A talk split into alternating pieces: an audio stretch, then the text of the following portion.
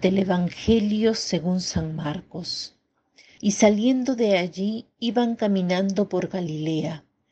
Él no quería que se supiera, porque iba enseñando a sus discípulos.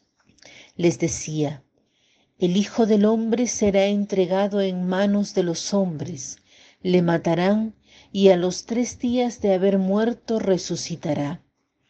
Pero ellos no entendían lo que les decía y temían preguntarle.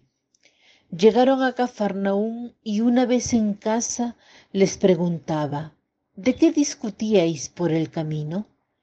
Ellos callaron, pues por el camino habían discutido sobre si quién era el mayor. Entonces se sentó, llamó a los doce y les dijo, si uno quiere ser el primero, sea el último de todos y el servidor de todos. Y tomando un niño, le puso en medio de ellos, le estrechó entre sus brazos y les dijo, El que reciba a un niño como este en mi nombre, a mí me recibe, y el que me reciba a mí, no me recibe a mí, sino a aquel que me ha enviado. Él no quería que se supiera.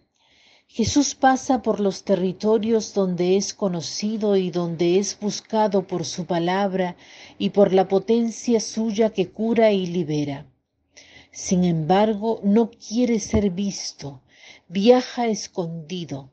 Su objetivo en este momento es otro, enseñar a sus discípulos, formarlos, prepararlos, instruirlos sobre su camino de Mesías sufriente y humilde. Pero ellos no entienden sus palabras, su visión de las cosas. Antes bien, tienen miedo y por el contrario quisieran atravesar pueblos y, ciudades al lado de Jesús en modo triunfante, aclamados y buscados como después de la multiplicación de los panes, ellos querían quedarse entre la muchedumbre exaltada, mientras que Jesús les hizo subir a la barca y les dijo que se alejen. También es así con nosotros. Queremos pasar por la vida, por nuestros días, por las responsabilidades, por el lugar en que vivimos, siendo vistos, aceptados, aclamados, aplaudidos, que nos tengan gratitud. Con un poco de gloria queremos pertenecer a un Dios que vence, que es famoso y querido. Y cuando no es así, cuando estamos en el desierto, rodeados del miedo, del fracaso, escuchamos como discípulos la voz del Señor con fatiga que justamente a través de tales eventos nos enseña, nos habla, hace algo importante para plasmar, purificar y reforzar nuestro corazón.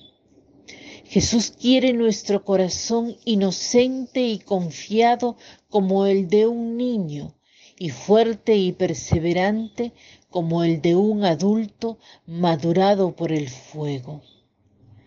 La primera lectura nos recuerda esta purificación de llegar a ser como el oro refinado. En el camino que conduce a Jerusalén, de Jerusalén a la Pascua, sobre la senda que no comprendemos y que parece despojado de lo que por orgullo quisiéramos, por nuestra gratificación, por nuestro bienestar individual, Justamente sobre este camino debemos ser como sabios que se dejan guiar por el Espíritu Santo y hacer la pregunta que los discípulos tenían miedo de hacer. Señor, ¿qué quieres decir? ¿Qué pretendes decir aquí y ahora en esta enfermedad, en esta relación difícil, en esta dificultad económica, en esta incertidumbre respecto al futuro, sobre este pasado que siempre pesa más. Donde yo veo fracaso y desierto, ¿tú qué ves? ¿dónde estás y me estás conduciendo?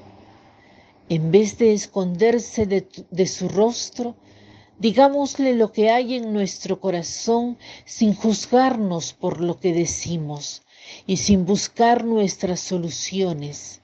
Seamos como niños exponiendo lo que vivimos, diciendo al Padre lo que sucede. Ten confianza en Yahvé, dice el Salmo responsorial de hoy. Ten confianza en Yahvé y obra el bien Vive en la tierra y crece en paz. Ten tus delicias en Yahvé y te dará lo que pida tu corazón. El más profundo de nuestros deseos es Cristo.